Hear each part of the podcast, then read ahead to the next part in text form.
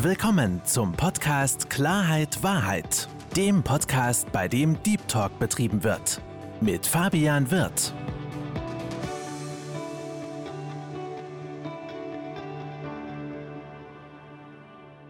Hallo liebe Zuhörer, hallo liebe Zuschauer, ich freue mich, dass Sie dazugeschaltet haben. Und noch mehr freue ich mich, meinen heutigen Gast willkommen zu heißen. Herzlich willkommen, liebe Stella Falkenberg. Hallo, lieber Fabian. Vielen Dank für die Einladung zu deinem Podcast. Ich muss gestehen, ich war ja schon länger heiß drauf. Wir hatten ja schon mal ein bisschen miteinander vorher geschnackt. Und umso mehr freue ich mich natürlich, dass ich jetzt heute mit dir so richtig schön live schnacken kann. Finde ich auch ganz großartig, dass du dir die Zeit genommen hast, liebe Stella. Und ich habe bei mir im, im Podcast so eine kleine Prozedur. Ja, meine Zuhörer kennen das schon. Meine Gäste stellen sich immer selbst vor. Deswegen sei doch bitte mal so lieb und stell dich vor. Okay, willst du die kurze Version oder die lange Version? Die Version, die für dich gerade die richtige ist. Okay, also ich bin die Stella, ich bin 51 Jahre jung, habe eine Tochter von 17 Jahren, eine Bonustochter von 16 Jahren bin in dritter Ehe jetzt endlich glücklich verheiratet, habe bald meinen siebten Hochzeitstag mit meinem lieben Mann, mit dem ich jetzt auch schon, lass mich nicht lügen, 13 Jahre zusammen bin. Also richtig schön. Und ja, mein Weg ähm, kommt aus einer recht problematischen Kindheit mit viel psychischen und körperlichen Misshandlungen. Und ähm, ja, dann habe ich natürlich das jugendliche Dasein eher so im Frust verbracht und habe in meinem ganzen Leben ziemlich viele Traumata erlebt, weil eins kam nach dem anderen und irgendwann, wenn man mal in so einem Dings drin ist, was mit Trauma zu tun hat, dann hat man so das Gefühl, man zieht die Dinge auch an, liegt aber halt an den Mustern, die man sich so angewöhnt hat. Ja, ich habe äh, vor vielen Jahren mal Physik studiert, habe dann in den Sack gehauen, kurz vor äh, der Beendigung der Diplomarbeit, weil es einfach nicht mehr ging. Ja, dann habe ich in ganz vielen verschiedenen Jobs gearbeitet. Ich weiß nicht, ob du bei mir auf meinem LinkedIn-Profil mal reingeschnuppert hast. Da habe ich ja meinen Lebenslauf drin. Also ich habe im Prinzip eigentlich schon alles gemacht vom Innendienst im Büro bis zum Außendienst als technischer Support für Fenstertüren, Wintergärten. Ähm, Erzieherin und äh, jetzt zum Schluss habe ich mich entschieden, mit 46 nochmal die Schul- bzw. Universitätsbank zu drücken und habe nochmal ein Psychologiestudium obendrauf gelegt, was ich letztes Jahr im März erfolgreich mit dem Bachelor abgeschlossen habe. Und auch jetzt bin ich immer noch in einer Zusatzausbildung zur Traumafachberaterin. Darf ich Werbung machen? Natürlich. Bei, Na, bei der ALH Akademie kann ich jedem nur empfehlen. Also mit Fernstudium ist eine ganz tolle Geschichte. Und da mache ich jetzt gerade meine letzte Qualifikation. Den Traumapädagogen habe ich jetzt schon in der Tasche. Jetzt fehlt nur noch die Abschlussarbeit. Ja, und dann bin ich fertig mit dieser Ausbildung, die natürlich auch ganz viel mit mir selbst zu tun hat. Ich wollte gerade sagen, also du bist ja jetzt aktuell auch als Coachin, ich glaube, so kann man das auch nennen, oder Beraterin. Genau, ich bin psychologische Beraterin, weil aufgrund der Gesetzeslage in Deutschland darf ich mich nicht Psychologin nennen, auch wenn ich ähm, theoretisch betrachtet ja eine Psychologin mit einem Bachelor bin. Aber da gibt es gewisse Gesetzmäßigkeiten, die das halt verbieten, dass ich ähm, das so nennen darf. Weil irgendwann sich mal eine Organisation von Psychologen zusammengetan hat, die dann gesagt haben, nein, Psychologe darf man sich nur nennen, wenn man halt ein Diplom hat, also einen Mastertitel. Vorher darf man sich so nicht nennen. Also habe ich überlegt, ja, wie nenne ich mich denn dann, wenn ich mich so nicht nennen darf? Also habe ich mich dann entschieden und habe mich auch beraten lassen, mich psychologische Beraterin zu nennen. Ich habe dafür auch noch eine extra Zertifizierung äh, bekommen, somit das, damit das auch wirklich alles in trockenen Tüchern ist, weil gerade wenn man mit Menschen arbeitet, die Schlimmes erlebt haben oder die sich in einer Krisensituation befinden, die einen psychologischen Rat benötigen, dann sollte man doch wirklich sehr seriös sein und seine Zertifikate eben auch nicht verstecken. Und ähm, es soll halt nachvollziehbar sein und transparent, damit man eben den Therapeuten als Therapeuten identifizieren kann, den Berater als Berater, den Psychologen als Psychologen, den Lebensbegleiter als Lebensbegleiter und so weiter. Also damit da wirklich kein Schindluder getrieben werden kann. Nichtsdestotrotz gibt es trotzdem noch genügend schwarze Schafe, gerade im Bereich des Coachings. Und ähm, deswegen habe ich auch auf den Namen Coach eigentlich verzichtet ich benutze diese Bezeichnung nur im Zusammenhang mit den Achtsamkeitscoachings, die ich mache, weil ich da denke, da ist es jetzt nicht ganz so kritisch, weil Achtsamkeit ist ja eigentlich nur Wahrnehmung. Da kann man eigentlich nicht viel kaputt machen. Insofern habe ich mich da entschieden, doch sehr transparent und durchsichtig zu bleiben. Definitiv, vor allen Dingen, ähm, du hast es auch gerade gesagt, nur weil man jetzt ein gewisses Studium absolviert hat oder weil man jetzt vielleicht ein Diplom in der Tasche hat, heißt es jetzt auch nicht unbedingt, dass man automatisch auch ein guter Psychologe ist oder dementsprechend auch ähm, gewachsen ist. Und ähm, Stella, du hast ja auch, oder wir beide haben etwas gemeinsam. Ne? A, das Thema Selbstwert, das ist ein Thema, was uns beiden wirklich, das ist ein Thema, was aus der Seele kommt, im wahrsten Sinne des Wortes, wo wir halt beide Menschen weiterhelfen möchten, ob Menschen weiterhelfen und das ist vielleicht jetzt für den einen oder anderen ein bisschen komisch zu hören, für den anderen ist auch traurig. Wir beide haben Erfahrungen gesammelt, langjährige Erfahrungen, wie es sich anfühlt, wenn man keinen Selbstwert hat, beziehungsweise wenn der Selbstwert mhm. sehr gering ausgeprägt ist, wenn man viele, viele Dinge erlebt hat, die einen innerlich haben klein machen lassen und ja. wenn man ähm, ja auch wirklich auf, nicht nur von der Theorie spricht, sondern aus der Praxis und dementsprechend auch viel besser mitfühlen kann. Du hast es ja auch, liebe Stella, so am Anfang gesagt, mit deiner Kindheit und da würde ich ganz ja. gerne drauf eingehen. Hast du auch eine Menge, Menge, Menge erlebt. Ne? Dein Papa ja. war immer relativ oft auf Montage. Du hast genau. eigentlich mit deiner äh, Mutter die meiste Zeit verbracht und liebe Stella, das traue ich mich kaum zu sagen, aber du hast ja vorhin gesagt, so körperliche Gewalt, Misshandlungen ja. war eigentlich an der Tagesordnung. Ja, genau. Ja, also ich, ich habe natürlich auch viel und lange Jahre darüber nachgedacht, weil meine Mutter ist natürlich auch sehr früh gestorben. Die hat mit 48 Jahren, da war ich gerade 18, einen Herzinfarkt bekommen. Unter anderem äh, schätze ich aufgrund der psychischen Erkrankung, aber natürlich auch aufgrund dessen, dass sie sich hat einfach gehen lassen und sie nicht die Unterstützung hatte, die sie vielleicht gebraucht hätte. Ähm, man sagt, man redet ja gerade im Coaching-Bereich immer ganz so viel von, von so einer Vergebungsnummer. Mhm. Also ähm, ich kann meiner Mutter nicht vergeben ich kann das auch nicht vergessen. Ähm, aber ich kann es mittlerweile nachvollziehen, mhm. warum meine Mutter ähm, mich verprügelt hat, wenn sie einfach nicht mehr weiter wusste. Ähm, zum einen bin ich ein Kind der 70er Jahre und in den 70er Jahren war es ja überhaupt nicht üblich, zum Psychologen zu gehen, wenn man sich irgendwie mental schlecht gefühlt hat. Das war verpönt. Ja, das war total verpönt und ist es zum Teil auch heute noch. Und deswegen finde ich es auch super wichtig, dass wir heute tatsächlich diese Aufnahme machen, weil da möchte ich gleich auch nochmal später drauf eingehen, ähm, auf diese Hemmungen, die ganz viele Menschen eben haben. Nun ja, also äh, in den 70er Jahren war es halt eben verpönt und auch davor war es ja schon verpönt. Und ich weiß aus Erzählungen meiner Mutter von damals noch, ähm, dass sie selber auch als Kind oft verprügelt wurde. Wenn die nicht gespurt hat, dann hat sie halt einen Knüppel gekriegt. Bei mir war es auch der Knüppel, bei mir waren es Kleiderbügel, alles, was meine Mutter in die Hände gekriegt hat, nachdem sie irgendwann mal festgestellt hat, ah, das tut ja mir selber weh, wenn ich mein Kind mit der bloßen Hand schlage.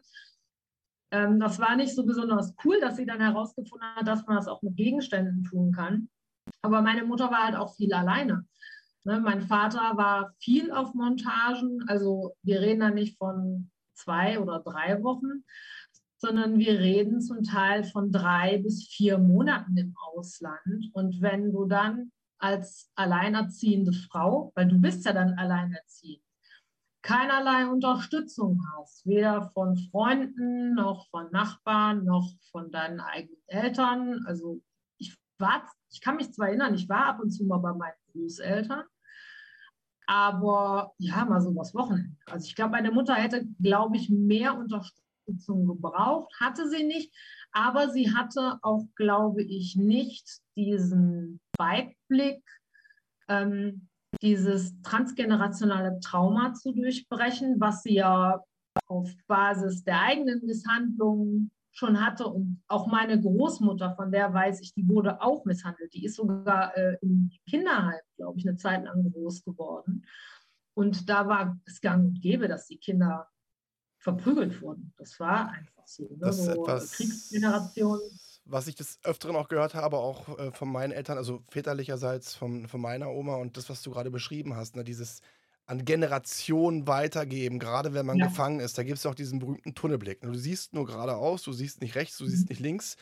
Und das finde ich auch ähm, ganz, ganz wichtig. Ich meine, Thema aufs Thema Verzeihen würde ich gern später noch gerne drauf Mhm. zurückkommen. Aber das, was du beschrieben hast, das Problem ist, die, ohne das Ganze jetzt schönreden zu wollen oder das Ganze entschuldigen zu wollen. Das Problem ist halt, wenn gewisse Menschen Dinge anders nicht kennen und nie Ja. anders kennengelernt haben und dann noch im Hinterkopf haben.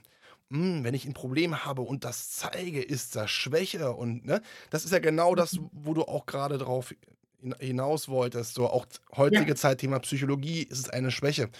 Ähm, dann sind diese Menschen gefangen und ich bin heilfroh, dass wir heutzutage in einer, in einer Welt leben, wo die Offenheit diesbezüglich im Vergleich zu 20, vor 20, 30 Jahren bei weitem sich äh, extrem verändert hat, auch wenn es noch nicht so offen ist, wie wir uns das beide eigentlich wünschen. So hat Ja. sich das zumindest extrem verändert. Ähm, allerdings, wenn ich jetzt in die heutige Zeit gucke, kam dafür, da kommen dafür andere schlimme Dinge hoch. Ne? Gerade Thema Verdrängen, Ablenken, weil früher hattest du nicht gewisse Dinge, wo du dich ablenken konntest. Heutzutage ist Verdrängen und Ablenken in unserer sehr schnelllebigen Welt unfassbar einfach. Aber Ja. lass uns, lass uns noch mal ein bisschen, ein bisschen drüber sprechen. Du hast es gerade beschrieben und ähm, als du es mir erzählt hast oder uns erzählt hast, habe ich auch gerade Gänsehaut bekommen. Ne? Allein diese Aussage, meine Mutter hat mich geschlagen und als sie dann selbst Schmerzen hatte, hat sie dann zum Bügel gegriffen oder Knüppel oder was auch immer. Da hat sich bei mir gerade alles, alles zusammengezogen. Das ist Mhm. absolut, absolut grausam. Und es war ja nicht nur die körperliche Gewalt, die du ja abbekommen hast, sondern das war ja auch die, die, die seelische Gewalt ähm, in Form von bitterbösesten Beleidigungen. Ja. Und ähm, ich, kenne, ich kenne viele, viele Menschen, eigentlich viel zu viele, die teilweise sich selbst Dinge antun, weil wenn sie einen körperlichen Schmerz verspüren, zumindest für eine kurze Zeit der innerliche Schmerz ähm, voran, ein bisschen beiseite geht. Ein Thema Ritzen kennt man ja auch den einen oder anderen Ja. oder hat davon gehört, dass es Menschen gibt, die sich ritzen, die sich selbst Narben ähm, verschaffen, um halt auch wirklich von diesem, von diesem Schmerz rauszukommen. Und liebe Stella, das Ganze hatte ich ja sehr, sehr, sehr lange bewegt. Ich meine, deine Mom ist gestorben, als du, als du 19 warst, auch noch relativ früh. Aber, und das ist immer das, was ich so krass beim Thema Selbstwert finde. Ich denke, das geht dir genauso, ne? Wenn man 19 Jahre lang auf gut Deutsch durch die Scheiße gegangen ist, wenn man von außen kaputt gemacht worden ist und von innen kaputt gemacht worden ist, dann bist du extrem geprägt worden. Thema Selbstwert. Au Selbstwert wird von außen kaputt gemacht, aber kann nur von innen wieder aufgebaut werden. Und Mhm. das Traurige an der ganzen Angelegenheit ist, wir beide als Menschen, die sich A mit dem Selbstwert sehr, sehr gut auskennen, die auch zum Glück einen Weg gefunden haben, einen gesunden Selbstwert aufzubauen, haben ja auch irgendwann gemerkt, bei, bei uns relativ spät, pass mal auf, da stimmt was mit dir selbst nicht.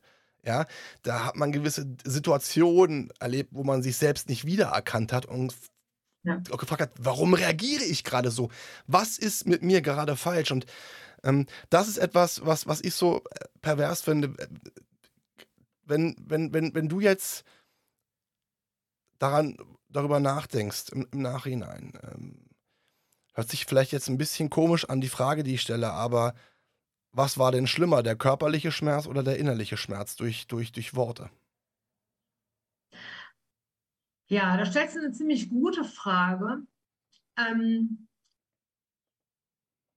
ich werde da mal ganz kurz ein bisschen auf das Traumagedächtnis eingehen. Unser Kopf ist ein faszinierender Apparat. Das ist ein riesengroßer Computer mit unwahrscheinlich viel Speicherkapazität.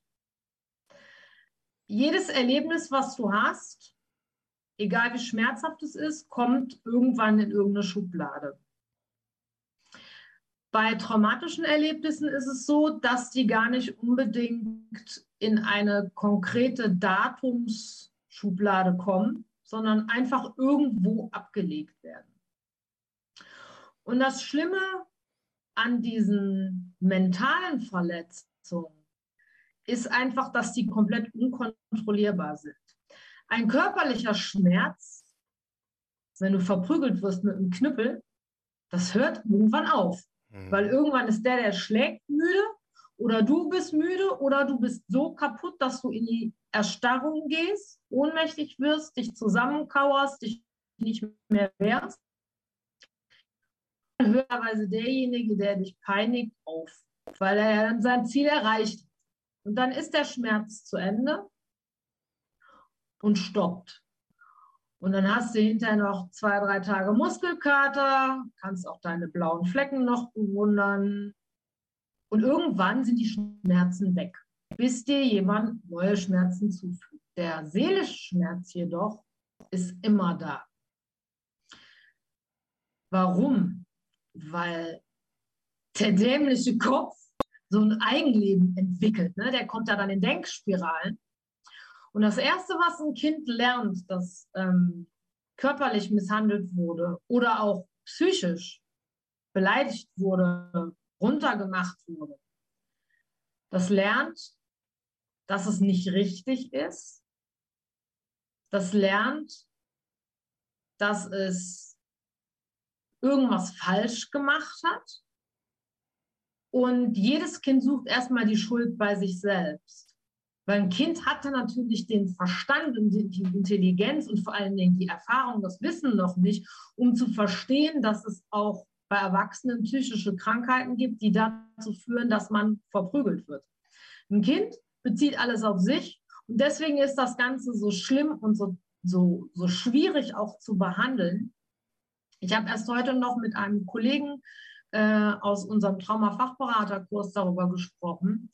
Ein Trauma ist eine klassische Konditionierung und auch diese Misshandlung, das ist eine klassische Konditionierung. Ich ich, vielleicht haben die Hörer und Hörerinnen auch schon vom äh, Experiment mit dem Pavlovschen Hund gehört. Ich mhm. weiß nicht, ob du es kennst.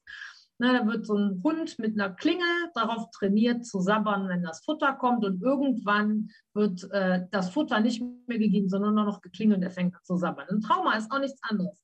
Wenn du jeden Tag zu hören kriegst, dass du ein scheiß Dreckvieh bist, ja, also ich, ich hoffe, dass ich jetzt den Leuten nicht zu sehr nahe trete, aber bei uns hm. zu Hause war der Ton leider so unterirdisch, ähm, dann glaubst du das irgendwann. Und, und, das Problem ist, du kriegst das nie wieder aus deinem Kopf raus. Das Einzige, was du machen kannst, du kannst dich selber trainieren, damit anders umzugehen. Weil dieses Trauma, diese Bezeichnung und der schlechte Selbstwert, der ist immer da. Und Fabian, glaub mir, ich habe durchaus auch Phasen, wo ich nicht an mich glaube. Und das geht auch niemals weg. Das Einzige, was ich machen kann, ist durch meine Art und Weise der Verarbeitung und des Trainings zu versuchen, es mir nicht so anmerken zu lassen. Ich wirke auf andere Leute unwahrscheinlich dynamisch. Eine Powerfrau, eine mit einer großen Klappe. Ja, warum?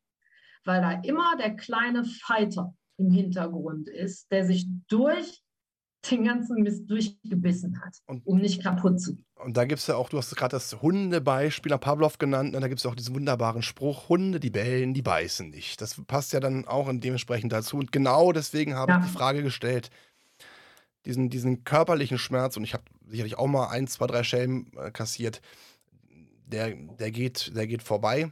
Ja. Was passiert, ist, wenn einer eine Handbewegung macht, dass du halt zuckst, weil du halt diese Reaktion hast, das kennst du mit Sicherheit auch. Oh, ich hab's, ich hab's, ich hab, ja, ich habe jetzt von meinem Vater zwei, dreimal eine Geschelle bekommen. Bei mir war es eher durchs Mobbing, durch das Schlagen, dass ich deswegen auch sehr dann reagiere und zucke. Aber das, ja. was du beschrieben hast, dieses, dieses Seelische, diese, na, diese, diese, diese Sätze, dieses, du wirst nichts erreichen, du kannst nichts, du bist nichts, guck dich mal an, wer bist du eigentlich? Ne? Diese, diese, diese, ganzen, diese ganzen Aussagen, und du hast es kurz mal angerissen. Ähm, als Kind denkt man sich vielleicht so ab und zu mal, ja, ganz ehrlich, lass die quatschen. Ja, ne, das ist so ein, äh, jedes Kind, du, du hast vielleicht auch mal diesen Gedanken gehabt, ja, hier, komm, quatsch mich jetzt. Ne? Als Jugendlicher. Ne? Als Jugendlicher. Ja, als, Jugendlicher. So. als Kind noch nicht, weil aber, als Kind bist du zu vulnerabel. Aber als Jugendlicher. Ähm, und ja. die, die, Sache, die Sache ist einfach die, und das ist auch dieses Faszinieren am Gehirn mit äh, den Rezeptoren, die arbeiten, ne? die, die Synapsen, die sich die, genau diese, diese Informationen vollkommen bewusst, die nimmt, das Gehirn nimmt das Ganze auf. Und, und das ist das Schlimme an der ganzen Sache. Irgendwann kommt dieser Punkt, nicht bewusst, aber unterbewusst im wahrsten Sinne des Wortes, dass dein ja. Unterbewusstsein diese Informationen, die von außen gekommen sind und die du auch gerade beschrieben hast, was dir wiederum gesagt worden ist. Dass das Gehirn oder das Unterbewusstsein das aufnimmt und diese Fremdbewertung, die von, in dem Fall von deiner Mutter gekommen sind, zur Eigenbewertung werden, zum Selbstwert werden und dass man genau das annimmt, was, was, was, man, was man denkt. Und in gewissen Situationen auch dann dementsprechend reagiert. Ähm, Stella, jetzt hast du gerade gesagt, aus Sicht des Traumabereiches, ähm, dass mhm. äh, das Ganze nie weggehen wird. Ähm, man aber auf eine gewisse Art und Weise stark sein muss. Ich bin, ich bin froh, also ich habe ja auch mit dem Thema Selbstwert sehr stark zu kämpfen gehabt. Ich mhm. muss dazu sagen, zu äh, 95 Prozent ist es weg, 5 Prozent kommt es noch hoch. Ähm, Gerade dann, wenn ich halt Empfindungen habe. Dann kommt es in manchen Situationen hoch, aber interessanterweise ähm, gibt es dann dieses, ne, dieses, wie heißt dieses wunderbare Wort triggern, dass mich halt irgendwas triggert und ich dann in diesem Augenblick in die Vergangenheit reise und gewisse Dinge wieder sich in mhm. meinem Kopf abspielen. Ich habe aber für mich persönlich gelernt und ähm, das, diese schöne Erfahrung habe ich gesammelt, dass ich das auch durch gewisses Training, was ich mit mir selbst auch gemacht habe, wegbekommen habe. Durch auch, weil eine Aussage, wenn du eine Aussage gesagt bekommst, du kannst nichts, dann ist es eine hm. Bewertung. Du grinst ja. gerade, liebe Stella, du kennst diese, diese Aussage. Das heißt, dein Kopf verankert, ja. ich kann nichts, ich kann nichts, ich kann nichts. Und ich habe durch Affirmation auch gelernt, ähm, durch, durch autogenes Training, durch Kopftraining auch gegenzusteuern, indem ich halt auch meine Affirmation mache in Verbindung mit Musik meine Zuhörer wissen das schon, und wirklich durch Affirmation den Gegenpart trainiert habe. Also zu sagen, ich kann etwas und muss auch sagen, dass mir das persönlich sehr, sehr weitergeholfen hat. Allerdings glaube ich auch, Thema Traumata. Es kommt immer darauf an, wie tief dieses Trauma sitzt. Und ich glaube einfach, liebe Stella, jeder Mensch hat seinen Rucksack, seinen persönlichen Rucksack zu tragen. Der eine ist kleiner, der andere ist größer. Ich glaube, deiner ist, um das mal ohne jetzt böse zu meinen, sehr, sehr, sehr groß. Und ähm, umso schöner ist es ja, dass wir uns beide heute darüber unterhalten und auch anderen Menschen weiterhelfen, da rauszukommen. Und vor allem, ich finde es auch toll und auch sehr, sehr mutig von dir. Also Chapeau, wenn ich einen Hut hätte, würde ich ihn ziehen. Dass du auch darüber, darüber erzählst. Nein, Stella, weißt du, das Ding ist, ist, und das ist ein Punkt, der mir ganz, ganz, ganz wichtig ist. Deswegen mache ich das Ganze auch. Es gibt so, so viele Menschen, die wissen, sie haben Selbstwertprobleme. Aber es gibt mindestens genauso viele Menschen, die haben noch gar nicht gemerkt, dass sie ein Selbstwertproblem haben. Und sind Menschen, die, die verbohrt sind, die andere anmotzen, die teilweise aggressiv sind und in sich reingehen. Und deswegen ist es auch für mich so wichtig, ne, dieses Ehrlichkeit, und da möchte ich auch drüber kommen, ne, mhm. über Dinge zu sprechen, das als Stärke anzusehen, drüber zu sprechen. Weil True Fact, liebe, liebe Stella, ich habe, bin ich ehrlich, auch von damals, äh, vor kurzem, also nicht vor kurzem, aber vor geraumer Zeit auch von einer Person äh, gesagt bekommen, die mir noch sehr, sehr viel bedeutet. Ja, das ist eine Schwäche, dass du davon erzählst. Was bist du für ein Lappen? Dass du davon erzählst. Du bist ein Mann, hör auf davon zu erzählen. Ähm, das sind so Sachen, die einen, die einen auch äh, prägen. Allerdings weiß ich, dass sie wiederum von ihrer Mutter auch so geprägt worden ist. Ähm, und äh, ich sage wir sind ein Produkt aus unserer Kindheit. Und das ist das Schöne, wenn du ein Selbstwert aufgebaut hast, weil Selbstwert heißt Souveränität, dann stehst du über den Dingen. Jetzt hast du aber gerade, liebe Stella, ich habe es an deinem Gesicht gesehen, als ich das gesagt habe, so mit, mit, ne, mit anderen Menschen und Umgang, habe ich gerade so ein Grinsen bei dir gesehen. Deswegen schieß doch mal los, was dir gerade in den Kopf geschossen ist. Ja, und zwar, äh, das ist ein, ein, ganz tolles Konzept, was ich jetzt im äh, Rahmen meiner Ausbildung gelernt habe. Und zwar gibt es das sogenannte Konzept des guten Grundes. Und das hat mir unwahrscheinlich geholfen zu erkennen, dass jeder Mensch seine Handlungen und seine Aussagen auf Grund eines guten Grundes tätigt. Und der hat immer mit unserer Vergangenheit zu tun. Und du hast eben gesagt, ja, mein Rucksack wäre so wahnsinnig groß. Ich kenne aber auch ganz viele Menschen, die haben nie ein Trauma gehabt, die verhalten sich aber trotzdem genauso wie ich oder wie andere Menschen, die ein Trauma hatten, weil sie äh, viele Mikrotraumata erlitten haben. Und ich, ich, ich meine, wenn du, äh, ich gehe mal auf ein, eine Metapher. Wenn du einen großen Steinguttopf hast, der richtig dick und fest ist, der kann dir auch mal runterfallen, der geht nicht kaputt, da splittert mal ein Stückchen ab. Aber wenn dieses blöde Ding immer wieder auf dieselbe Kante fällt, wenn man dir immer wieder dasselbe sagt und du das auch von verschiedenen Leuten hörst, dann wird auch dieser gute Steinguttopf irgendwann brechen. Und auch dann hat man quasi dieselben Folgeerscheinungen, wie als hätte man ein Trauma gehabt. Man hat zwar nie etwas Traumatisches erlebt, also ein Trauma wird ja definiert als ein Erlebnis, was über den eigenen Verstand hinausgeht und was lebensbedrohlich ist. Ein Mobbing muss nicht unbedingt lebensbedrohlich sein. Eine toxischer, ein toxischer Partner, eine toxische Partnerin ist nicht unbedingt lebensbedrohlich dass man von Arbeitskollegen ausgegrenzt wird, muss nicht unbedingt lebensbedrohlich sein. Aber all diese Punkte machen auch was mit dem Selbstwert. Denn wenn du aus verschiedenen Quellen immer wieder zurückgespiegelt bekommst, dass du nichts taugst, dann kann dich das auch vernichten. Und das ist dann der Punkt, wo ich sage, da kommt dann dieses Konzept des guten Grundes. Wir verhalten uns dann so, weil wir es nicht anders gelernt haben. Und Menschen, die dann oftmals aggressiv oder ähm, uneinsichtig wirken, machen aus, auch das aus einem guten Grund, weil sie nämlich im Laufe ihres Lebens erfahren haben, wenn ich dann aggressiv werde, dann nehmen die anderen Abstand von mir und lassen mich einfach nur in Ruhe. Ob das jetzt sinnvoll ist oder nicht, spielt dabei in dem Moment überhaupt keine Rolle. Und deswegen sage ich auch immer, auch ein Mensch, der aggressiv zu mir ist, der hat in dem Moment einen guten Grund, weil dann bin ich dem zu nahe gekommen, habe dem seine Sicherheitsgrenze überschritten und dann muss ich von mir aus erkennen, ich muss einen Schritt zurück tun. Jetzt ist es so, ich kann zum Beispiel mit meiner Mutter nicht mehr darüber sprechen, weil die ist halt tot.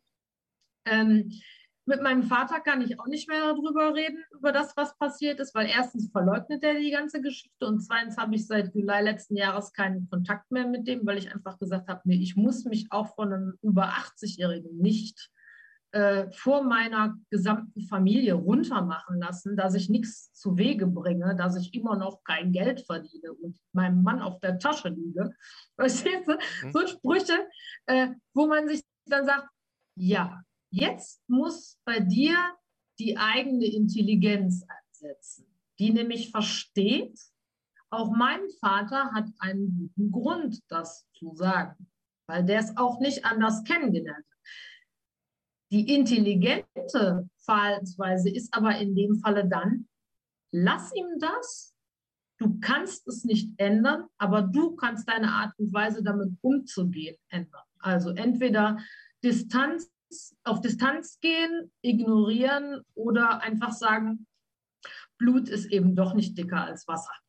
Ganz ehrlich, und so ist es. Du, das Ding ist, du, du kannst ihn nicht ändern, aber man kann für sich selbst eine Entscheidung treffen, ob man gewisse Dinge sich äh, sagen lässt oder mitmachen lässt oder auch nicht. Und mir ist gerade ein kleines Beispiel eingefallen, Stella, ähm, was diese Masse von Kleinigkeiten auch ausmachen können. Es gab Mhm. damals im Vietnamkrieg eine ganz, ganz miese Foltertaktik. Und die passt dazu ganz gut rein. Da haben sie Menschen gefesselt und haben tröpfchenweise Wasser auf den Kopf laufen lassen. Jetzt würden sich die meisten kenn denken, ja, aber sag mal, Tröpfchen ist doch, ein, ich gehe doch duschen, das passiert doch nichts. Ja.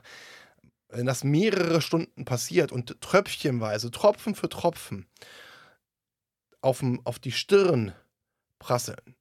Und das fand ich erschreckend, aber auch gleichzeitig super interessant zu hören. Dann kommt, nach einer gewissen Zeit entstehen höllische Schmerzen. Und das passt auch ganz gut zu diesem Beispiel. Du hast gerade gesagt, Mhm. diese Mikro, ähm, Verletzung. Mikroverletzungen, die in der Masse kommen, ne? oder diese unbewussten Sticheleien. So. Und was du gerade beschrieben hast, diese, diese Menschen, die das noch gar nicht für sich realisiert haben, auch immer bei anderen sind und gerne bei anderen Menschen auch, ne, immer in die Gärten Mhm. gucken und sagen, hier, da, da, da, da, aber nie sich selbst, zumindest nach außen. Was nach innen ist, ist immer eine andere Geschichte, aber zumindest nach außen nicht kommunizieren, ey, ich habe da was nicht richtig gemacht oder ich sollte was da was dazulernen. Und das ist etwas, was ich ja in letzter Zeit oder auch in den letzten Jahren auch wirklich festgestellt habe. Ne? Dieses, dieses wirklich Mhm. Auf sich mal zu gucken, auf sich den Fokus zu setzen und auch zu sagen, Moment einmal, vielleicht liegt es an mir, was, was, was, was kann ich ändern? Und Stella, eine, eine Frage an dich gerade so in diese, diese Beziehungsebene. Du hast ja auch gerade gesagt, dein jetziger Mann ist derjenige, wo du jetzt angekommen bist. Ich freue mich für dich, das hast du auch mehr als verdient, dass du, dass du angekommen bist. Und das wie war das denn eigentlich bei dir, Thema Selbstwert, ähm, auf der Beziehungsebene oder in der Beziehungsebene? Weil ich spreche jetzt mal von mir. Ähm, ich hatte, wenn ich keine Gefühle hatte, nach außen hat jeder gesagt, boah, der ist ja, der ist ja wirklich, ne, der ist ja, pff, der ist ja ein selbstwerter Mensch, der weiß genau, der extrovertiert, der geht voran. Ja, war auch so. Definitiv, was im Kopf dann vorbeigegangen ist oder rangegangen ist, das war nicht, war nicht immer so. Man hat sich auch, oder man war oft, oder ich war sehr, sehr oft laut, weil wenn ich laut bin, können die leisen Töne nicht gehört werden oder dann kann in gewisse Dinge nicht reingeguckt werden. Wo ich aber gewisse Dinge, gewisse Unsicherheiten nicht verstecken konnte und dann genau diese Sätze hochgekommen sind, wie du kannst nichts, du bist nichts wert, war dann, wenn Gefühle für eine Frau bei mir entstanden sind. Wie ist es denn bei dir? Ähm, als äh, Thema Selbstwert, hast du da auch solche Sachen erlebt, dass du dann auf einmal, wenn du gemerkt hast, oh, du hast Gefühle zugelassen, weil ich bin ein Mensch, ich, ich empfinde nicht oft oder sehr, sehr, sehr selten Liebe. Also ich mag Menschen, aber Liebe zu empfinden, habe ich in meinem Leben aktuell nur zweimal. Ähm, wie, wie, wie, wie, ist das denn bei dir? Also hast du auch Situationen erlebt, wo du auf einmal, als du dich geöffnet hast, was dir mit Sicherheit auch sehr schwer gefallen ist, gerade hinsichtlich deiner Mutter, Thema Beziehungsebene, was hast du denn so erlebt? Ja, also ich ähm, kann da ruhig auch mal ein bisschen aus dem Nähkästchen plaudern. Also meine erste Ehe war so eine Fluchtgeschichte. Ne? Also ähm, ich war ja 18, als meine Mutter starb. Ähm, dann meinte mein Vater, er müsste jetzt noch anfangen, an mir rumzuerziehen. Ich hatte damals schon einen festen Freund. Und bei dem war es zu Hause auch jetzt nicht so cool. Also der hatte da auch äh, ein bisschen Probleme. Da war die Situation äh, auch ein bisschen eingefahren. Und ähm, ja, dann haben wir einfach beschlossen, ich war 21, er war ein bisschen älter als ich. Frage mich jetzt nicht mehr, wie alt, ist schon sehr, sehr lange her. Und ähm, Ja, dann haben wir beschlossen zu heiraten, äh, einfach um aus unseren Elternhäusern rauszukommen. Das war kein guter Plan. Ähm, das Schlimme an der ganzen Geschichte war, der hat mich wohl vor der Hochzeit schon mit einer anderen betrogen und ich scharf habe ganz gut, glaube ich, gedacht, das wird alles schön und gut und irgendwie nach einem halben Jahr habe ich das dann spitz bekommen und da war für mich natürlich der Ofen aus und ich habe mir gesagt, so, hm, das war jetzt nicht wirklich cool. Aber letztendlich habe ich schon verstanden, dass vielleicht die Art und Weise, da so blauäugig in so eine Ehe so jung reinzugehen, dass das halt nicht besonders cool war. Ja, aber wo ich, doch, ja, aber Stella, wo ich dazu sagen muss, und du hast es auch gerade ganz kurz mal anklingen lassen, also ich meine, das war ja, das war ja, eine, eher, eine, das war ja eher eine Ehe nicht aus, ich, ich, ich unterstelle das, das Ganze jetzt nicht aus Liebe, sondern äh, pass mal auf, ich mache das Ganze jetzt, weil dann komme ich aus meinem, aus meinem, aus meinem Gefängnis raus, aus, aus, aus ich sag jetzt mal, Entschuldigung, dass ich es mal so ehrlich direkt sage, aus der Hölle raus. Ja. ja, und äh, kann mich da befreien. Das war ja, weil du gerade gesagt hast, ja, das war, das war leichtsinnig oder nein, ich glaube einfach, das war für dich ein, eine Flucht, eine Flucht aus der Hölle. Ja, zum einen. Ne? Also ich, ich mochte den äh, Mann schon sehr gerne. Also ich, ich weiß nicht, ob ich damals schon Liebe empfinden konnte. Also ich habe es damals als Liebe definiert. Also mir hat das schon sehr wehgetan und ich glaube, es hätte auch nicht wehgetan, wenn ich keine Empfindung für ihn gehabt hätte. Ähm, nur es hat sich bei mir dann im Laufe der Jahre rauskristallisiert, dass ich immer wieder auf Männer getroffen bin, ähm, die ich gebraucht habe, damit ich nicht alleine bin. Mhm. Was man machen kann, dass man sich einen Partner anlacht, um nicht alleine zu sein. Ich habe damals natürlich noch überhaupt nicht verstanden, dass das mit mir zu tun hat, weil ich wusste ja auch eigentlich bis zum Alter von 40 Jahren gar nicht mehr, dass ich überhaupt ein Kindheitstrauma hatte. Und das, obwohl ich eigentlich bis zum Alter von 17 Jahren regelmäßig verprügelt wurde, habe ich das doch ganz erfolgreich gedeckelt und äh, in den hintersten, ähm, in die hinterste Kiste in meinem äh, virtuellen Gehirnschrank verbannt.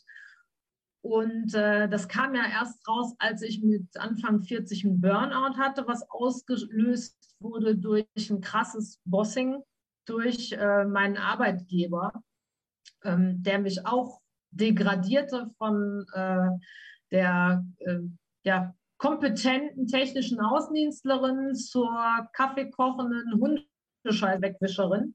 Und ähm, das habe ich mit mir machen lassen, aus Angst, diesen Job zu verlieren. Es war damals auch der erste Job, den ich hier in Luxemburg hatte. Ich war damals gerade mit meinem jetzigen Ehemann ähm, das erste Jahr zusammen. Wir waren noch so in dieser Testphase.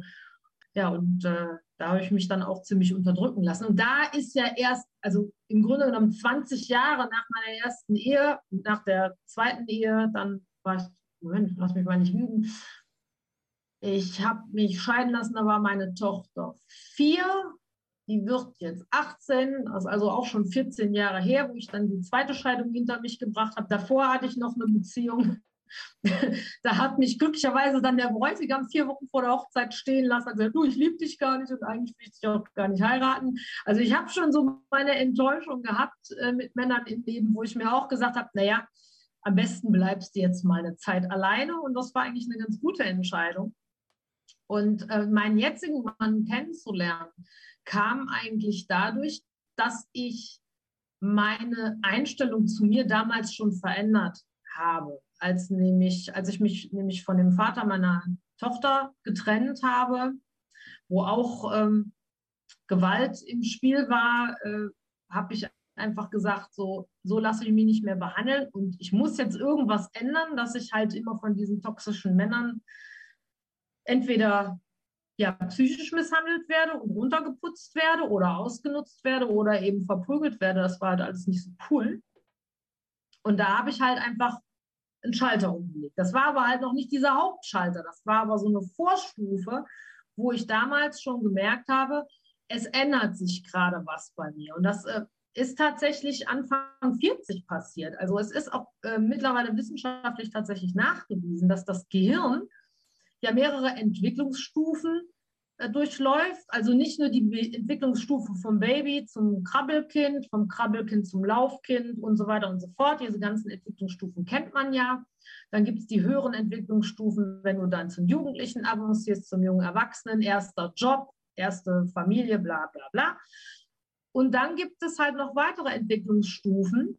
Und eine davon ist, wenn du so zwischen 40 und 50 bist, da macht dein Gehirn nochmal eine Veränderung durch. Du hast zwar weniger Nervenzellen als zum Zeitpunkt deiner Geburt, aber die Vernetzungen sind einfach viel größer und viel weit verzweigter geworden in deinem Gehirn. Und deswegen musst du dieses Alter eigentlich erst erreichen, um einen größeren Durchblick tatsächlich zu bekommen. Den kannst du vor 40, 45, 50 Jahren gar nicht bekommen, weil dein Gehirn einfach das noch gar nicht leisten kann. Mhm. Und das war der Punkt, wo ich mir dann gesagt habe, so jetzt, Stella, musst du was ändern. Und dann habe ich ähm, mir gesagt, so, was willst du denn und was willst du auf gar keinen Fall mehr? Und ich habe mir tatsächlich damals mit Hilfe von einem Therapeuten äh, mal so eine Liste gemacht. Was sind die Dinge, die ich gut für mich fände und was sind die Dinge, die ich aus der Vergangenheit kenne, die ich auf gar keinen Fall mehr will.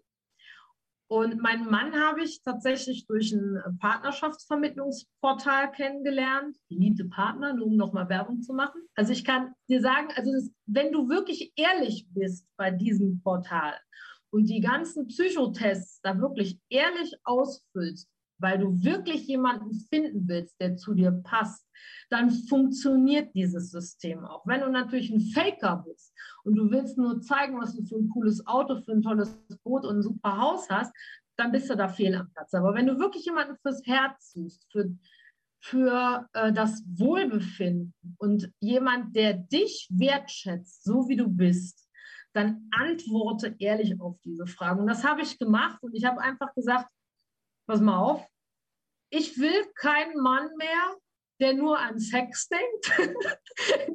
ich will keinen Mann mehr, der nur denkt, ich bin sein Aushängeschild. Ich will keinen Mann mehr, der meint, er könnte mich unterdrücken.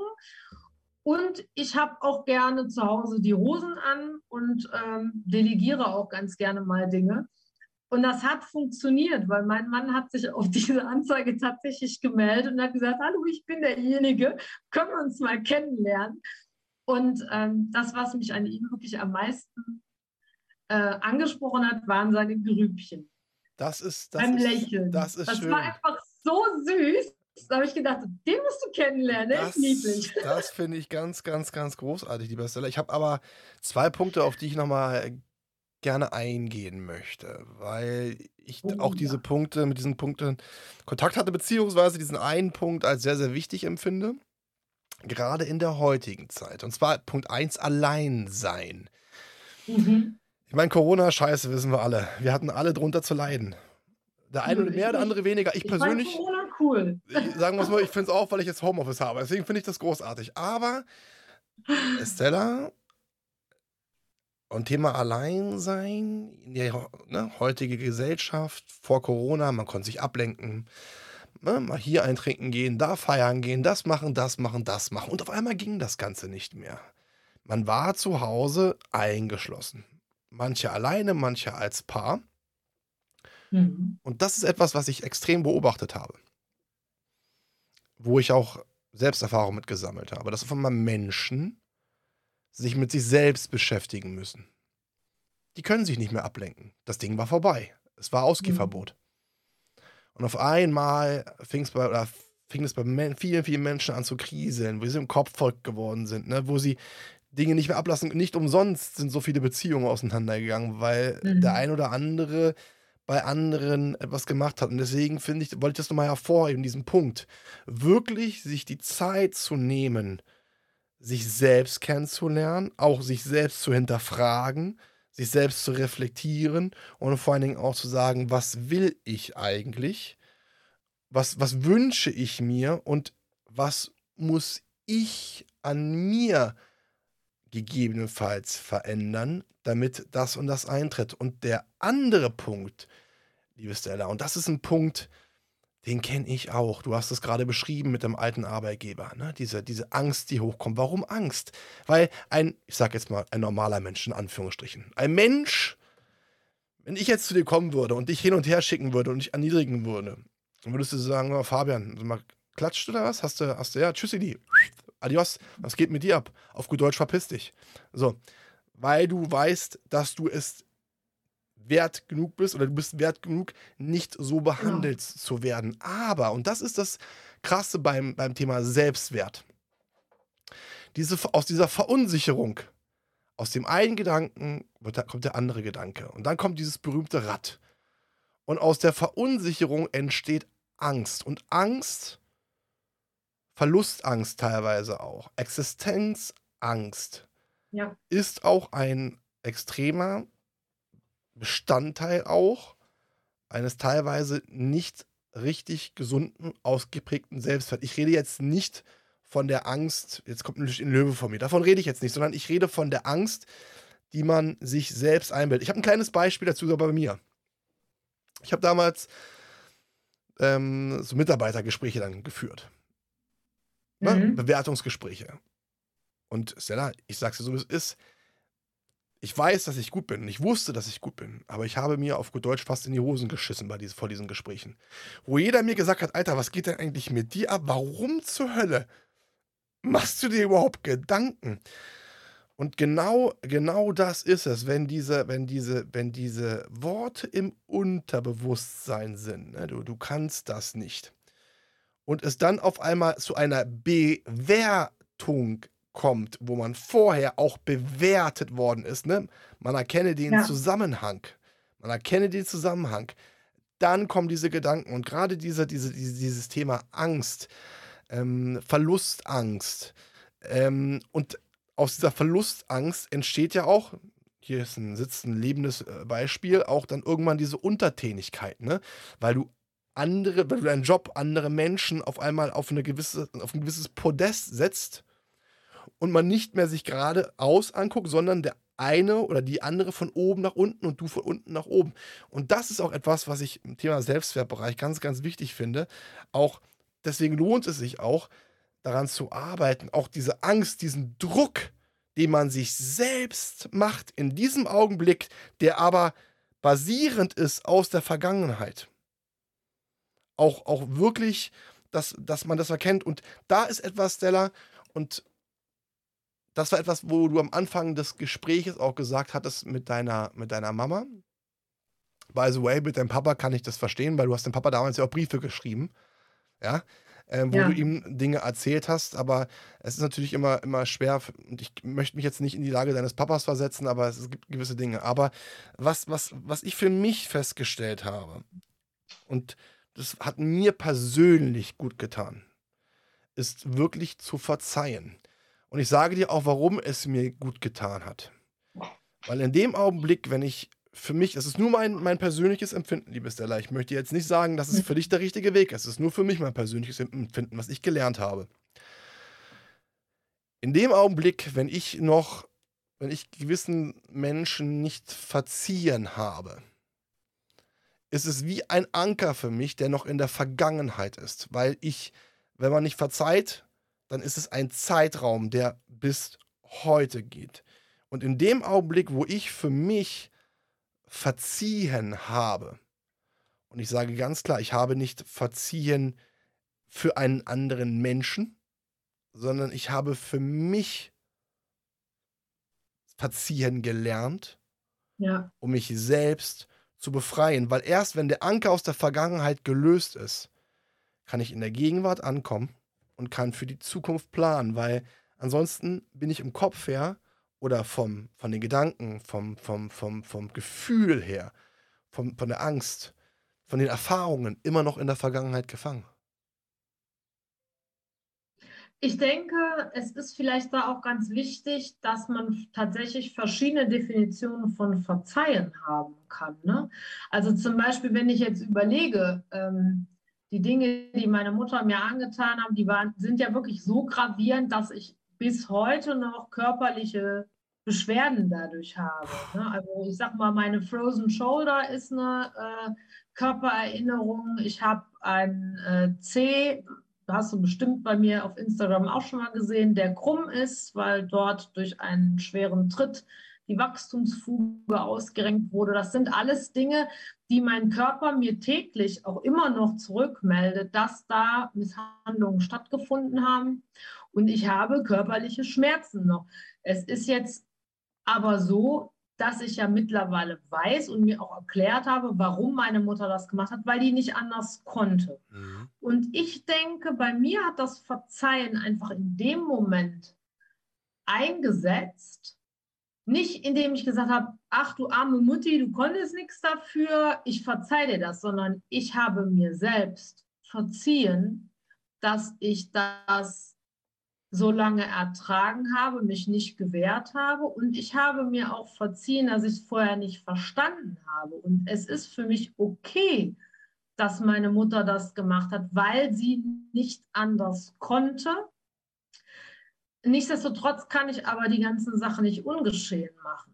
Das ist genauso mit dem Verzeihen wie mit einer Wunde, die nicht richtig gereinigt wurde. Ne? Also du hast mal irgendwie eine schwere Verletzung gehabt, Du reinigst die mit Alkohol, machst den Eiter raus, den Dreck raus, nähst das Ding zu, machst ein Pflaster drauf, alles ist wunderbar. Aber du hast sie nicht hundertprozentig gereinigt, sondern da ist noch irgendwo eine Zelle oder zwei, die diesen Eiter noch drin haben, die du einfach nicht erwischt hast, die hast du nicht gesehen, weil du konntest sie nicht sehen.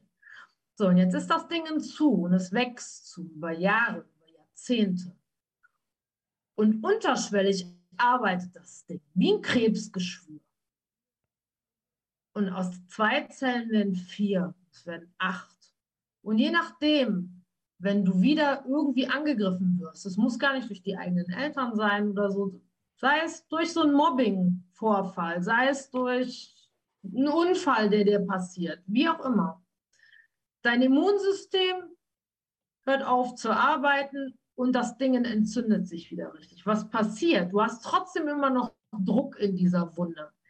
Also was musst du eigentlich machen? Du musst wirklich diese alte Verletzung nochmal aufmachen und so viel gesundes Gewebe drumherum rausschneiden, dass wirklich nichts Krankes mehr übrig bleibt. Ich meine, das macht man bei Krebs ja nicht anders. Ne? Man, man räumt die Krebs, das Krebsgeschwür aus, man räumt ganz viel gesundes Gewebe drum raus und dann gibt es noch Medikamente, die alle anderen gesunden Zellen auch erstmal noch kaputt machen. Das heißt, man bringt dich quasi bis an den Moment des Sterbens, bis der Körper dann aus eigener Kraft versuchen kann, sich wieder zu generieren. Das, das kann funktionieren, das muss aber nicht funktionieren. Und ich habe für mich entschlossen, also für mich entschieden, dass ich meiner Mutter verzeihe, indem ich Verständnis dafür aufbringe, warum sie so gehandelt hat. Auch bei meinem Vater ist es so,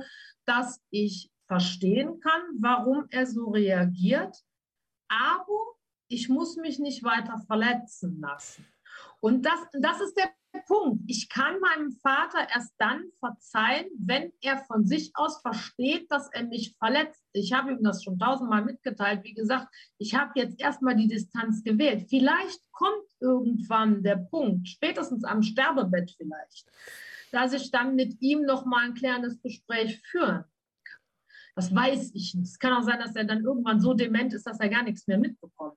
Weißt du, ich, ich denke, dass das Verzeihen in mir stattfindet und dass das gar nichts damit zu tun hat, ob ich anderen Leuten verzeihe, sondern ich verarbeite für mich diese Misshandlungen, seien sie psychisch, seien sie körperlich, wie auch immer geartet. Ähm, und ich komme damit klar. Das heißt, für mich ist meine Wundreinigung in der Beziehung abgeschlossen. Und ich bin jetzt gerade auf dem Weg, dass diese alte Wunde so langsam verheilt, weil ich bin ja noch gar nicht so lange raus. Ne? Überleg mal, mein, mein Burnout war mit 40, jetzt bin ich mal gerade 51. Ich war acht Jahre lang in einer Gesprächstherapie bei einer Psychologin. Ich bin ja noch gar nicht so lange durch mit dem Thema und ich lerne noch jeden Tag über Trauma und über Traumafolgestörungen was dazu. Und ich denke, das ist auch das, was mich in dieser Verzeihens- und Aufarbeitungsgeschichte weiterbringt, dieses beständige Lernen und das nicht ruhen lassen dieser Geschichte. Genau das. Und damit habe ich ja schon inneren Frieden gemacht, weil ich denke, das größte Geschenk, was man sich selber machen kann, ist aufhören, sich selbst zu kasteien. So, Weil man kann nichts dafür. Das, das ist es. Und genau das, was du beschrieben hast, das meinte ich auch anfänglich auch. Das ist Verzeihen. Du verzeihst ja nicht für eine andere Person, sondern du verzeihst, um selbst Freiheit zu bekommen und um selbst auch ablassen zu können. Weil Du hast es Anfang des Gesprächs gesagt, ich meine, deine, deine äh, Mama war ja auch eine sehr, sehr starke Raucherin, ne, das ist ja dann auch dazu mhm. gesagt, aber, und das ist auch medizinisch bewiesen, ne, Thema mentale Gesundheit, dass wenn du mental nicht gesund bist, sprich, wenn du diesen Druck hast, diese Selbstwertprobleme, diesen, dieses Gefühl nicht genügend zu sein, diesen Druck, diese Angst, dass aus diesen Gedanken auch körperliche Schäden entstehen. Und es gibt sogar den ein oder anderen Arzt, der sogar sagt, auch dass Erkrankungen wie Krebs und, und auch andere Dinge ja. aus, aus der Psyche kommen, aus, dem, aus der nicht vorhandenen Mentalität, also mentalen Gesundheit. Ich meine, ähm, mhm. Es gibt ja nicht bei uns diesen schönen Spruch, man trägt die Last auf den Schultern. Was haben denn die meisten? Rückenschmerzen, Kopfschmerzen, die, die, die, die Schultern sind unten. Was haben denn auch viele, die Stress haben? Haut. Was passiert mit der Haut? Äh, teilweise Neurodermitis, was auch durch Stress mhm. entsteht, mhm. ne? wo Pusteln entstehen oder was auch immer. Und deswegen Migräne. ist. Migräne, sag nur Migräne. Mig Wenn du ständig Gedanken kreist, dann kann, kann ja das Migräne, Schlafstörungen bei mir teilweise auch. Also, also ich, es gab Zeiten, da habe ich nur drei Stunden die Nacht geschlafen. So, und das über mehrere Monate. Ist zum Glück seit kurzem vorbei. Also, das sind halt so gewisse Dinge, wo man wirklich auf, auf sich achten muss, weil, und das ist etwas, was, was verstanden werden muss. Gesundheit ist das, das Wichtigste, was wir alle haben. Wir haben nur ein Leben und wir haben nur eine ja. Gesundheit. Und es ist wichtig, das zu machen. Und vielleicht noch mal kurz jetzt zum Schluss. Ähm, liebe, liebe Stella, wir haben es ja vorhin nochmal angesprochen, oder vorhin ganz am Anfang besser gesagt, dieses Thema heutige Zeit Gegenwart. Ne? Mhm. Dieses, ja, zum Psychologen gehen und mh, hm, ich kann einfach nur sagen, hört auf mit dieser Scheiße. Wirklich. Es ist eine, ich sehe es, ich sehe es für mich als eine Investition in ein Selbst. Und in meinen Augen, in meinen Augen sind die Menschen, und das sage ich ganz klipp und klar, sind die Menschen, die offen kommunizieren, da ist etwas, die dazu stehen, die die Eier bzw. Eierstöcke haben, zu sagen, ey, ganz ehrlich mal, da, da ist was, was, was, was mir Weg. Das sind die Menschen, die für mich halt wirklich großartig sind, darüber sprechen können und nicht die Menschen, die andere klein machen, weil sie sagen, dass sie ein Problem haben und sich deswegen Hilfe suchen. Also ich will da noch mal kurz auf das Konzept des guten Grundes kommen. Es gibt ja auch ganz viele Menschen, die wissen das, was mit ihnen nicht stimmt. Die wissen auch, dass es mit ihrer mentalen Verfassung zu tun hat. Und trotzdem trauen die sich nicht, direkt zum Psychologen, zum Therapeuten, zum Psychiater zu laufen. Und dafür finde ich es ganz, ganz wichtig. Und da, ich denke, da muss sich auch auf politischer Ebene was tun dass es niederschwellige Beratungsangebote gibt, so wie mich als Traumafachberaterin und wie die ganzen Kollegen und Kolleginnen und Kollegen, die ich habe. Wir, die wir auf einer niederschwelligen Ebene arbeiten, wir müssen nicht mit deinem Trauma arbeiten.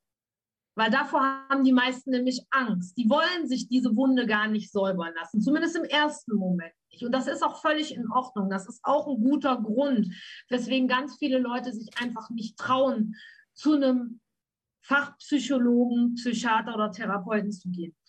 ich denke, die, die meisten Menschen brauchen erstmal eine niederschwellige Beratung, um überhaupt festzustellen, was ist denn das, was da überhaupt mit mir passiert? Weil die ganzen psychosomatischen Erkrankungen, die haben alle irgendwo einen Grund in unserer mentalen Verfassung, sei es Magen, Darm, äh, Reizdarmbeschwerden, sei es Neurodermitis, wie du sagtest, oder Psoriasis, also Schuppenflechte, sei es äh, Schlafstörungen, Haarausfall, etc., was es alles gibt, alles. Haarausfall, gesagt, ist kreisrunder Haarausfall, gibt's, ist auch bekannt.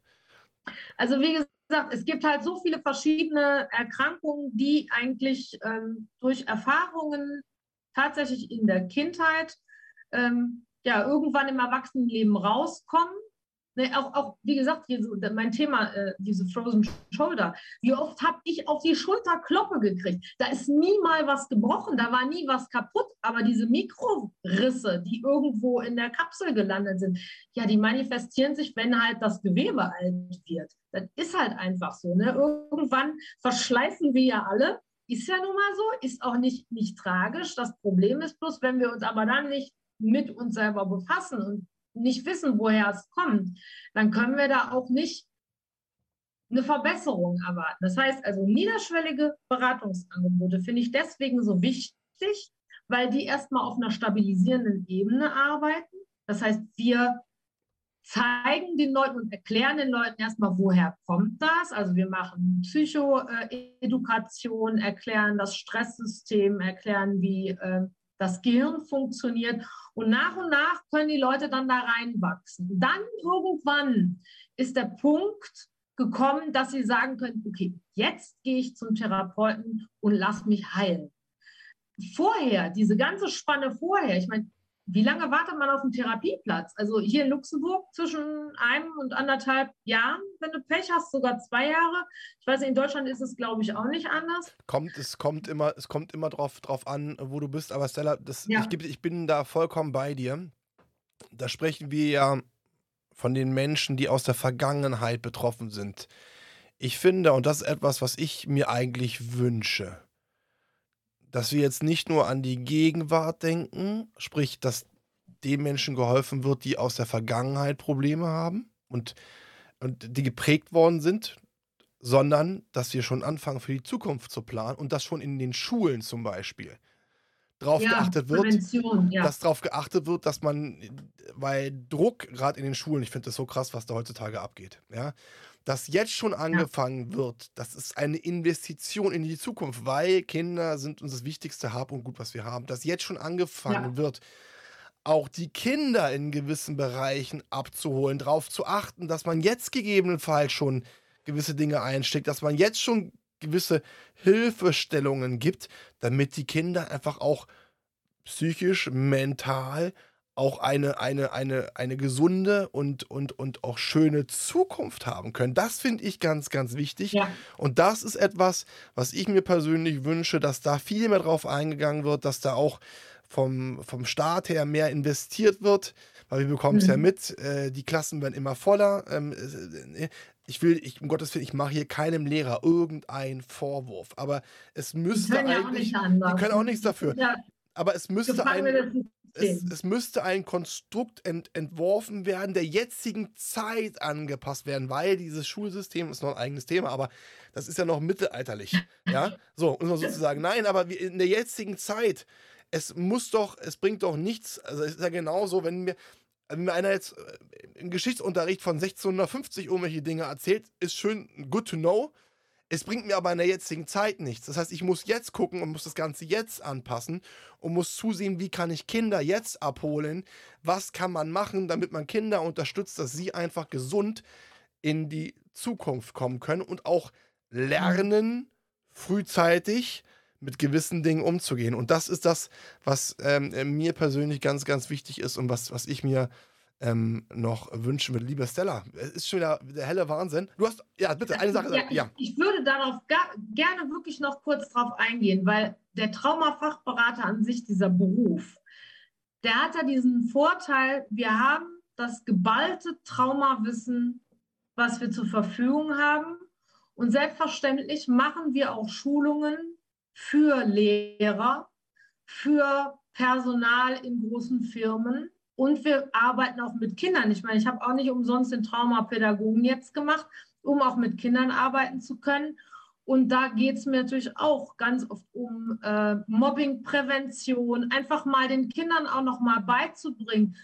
versetz dich mal in die Lage von dem anderen. Wie würdest du dich fühlen, wenn du so behandelt werden würdest? Weil das geschieht in den Familien heutzutage gar nicht mehr. Ich, ich verstehe auch nicht, was sich im Laufe der Jahre so geändert hat in den Familien. Ich habe immer das dafür gesorgt, dass meine Kinder auch erklärt bekommen haben, du musst dich auch mal in die Situation von dem anderen reinversetzen. Du kannst ja nicht immer so anblaffen. Stell dir doch mal vor, wie es dir gehen würde. Also insofern, der Traumafachberater ist ein wunderbarer Beruf.